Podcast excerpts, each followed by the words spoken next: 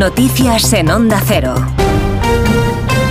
Buenas tardes. El portavoz del Grupo Popular en el Congreso de los Diputados, Miguel Tellado, desde A Coruña, donde ha intervenido en un acto de la Ruta por la Igualdad de su partido, ha anunciado que el Partido Popular presentará mañana lunes en el Congreso un escrito para pedir la dimisión inmediata de la presidenta del Congreso, Francina Armengol, por el caso Coldo. Asegura Tellado que al callar y guardar silencio tapó a los corruptos de esta trama, al igual que hizo Pedro Sánchez. El Grupo Parlamentario Popular registrará mañana en el Congreso de los Diputados un escrito pidiendo la dimisión inmediata de la presidenta del Congreso, de la señora Francina Armengol, por su evidente implicación en este caso de corrupción, en el caso Sánchez.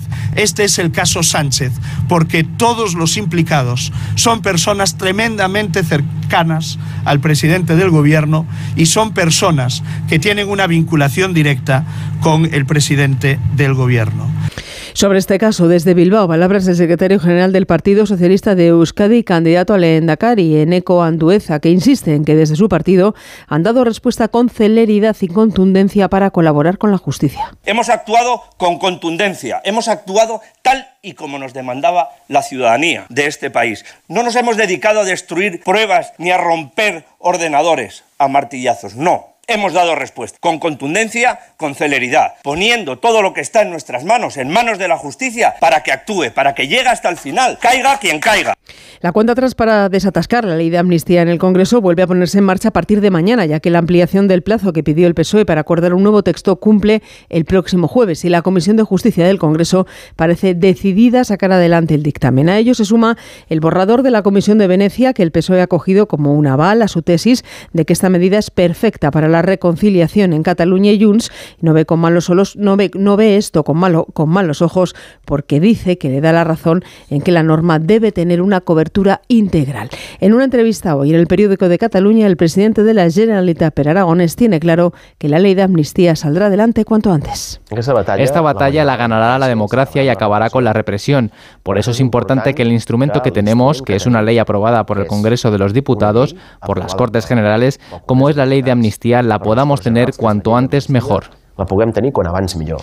Es noticia además en Sevilla la muerte de un joven de 21 años ha fallecido hoy tras ser objeto de una agresión en el transcurso de la cual fue apuñalado en una calle del barrio de Santa Clara, un suceso cuyas circunstancias está investigando ya la Policía Nacional. Y antes de la información deportiva, cita en París en la Semana de la Moda que estará en marcha hasta el próximo martes. Corresponsal Álvaro del Río. Lo vintage y un cierto estilo retro regresan reactualizados estos días sobre la pasarela de París, donde casi un centenar de firmas desvelan sus propuestas para el próximo otoño-invierno. La semana arrancó con Dior y su oda a los años 60, aliando burguesía y refinamiento a la fantasía de colores y tejidos en prendas que abarcan desde el traje sastre al vaquero más urbano. Revisitan también sus raíces courage, dando un toque de sensualidad a sus siempre futuristas creaciones. En los 70 vuelven con su toque bohemio, fluido y vaporoso en el caso de Chloe, mientras Saint Laurent apuesta por las transparencias sin abandonar sus clásicos. Chanel y Vuitton cerrarán este martes una semana de la moda en la que se ha hecho hueco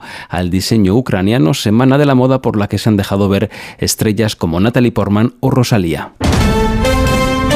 Deportes, David Camps. En apenas 55 minutos comienza el choque Villarreal-Granada, primero de los cuatro que se juegan esta tarde de la vigésimo séptima jornada de Liga en Primera División. Duelo por la permanencia con el conjunto castellonense pudiendo dar un paso hacia la salvación. Está a 10 puntos del descenso.